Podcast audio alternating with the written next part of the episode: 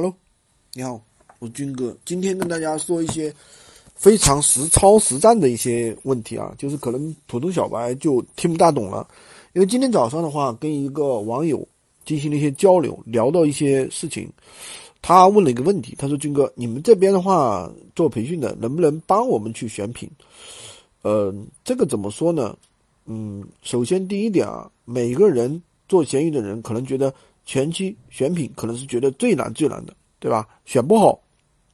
其实这个问题是这样，我们这边的话没有办法帮每个人去选品，因为第一，倒不是说工作量的问题。如果说帮每一个人去选品的话，那你不可能我们带着你走，对不对？这样就不好。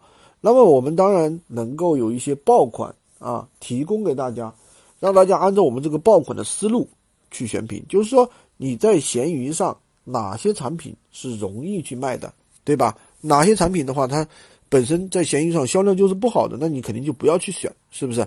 那么另外一个呢，就是我们告诉大家的是一个选品的一个思路，知道吧？选品的一个思路啊，有一个整个的一个怎么样去选品的思路，选品的一个步骤，一步一步的教大家怎么去做。那学会了方法，那你岂不是更好呢？对不对？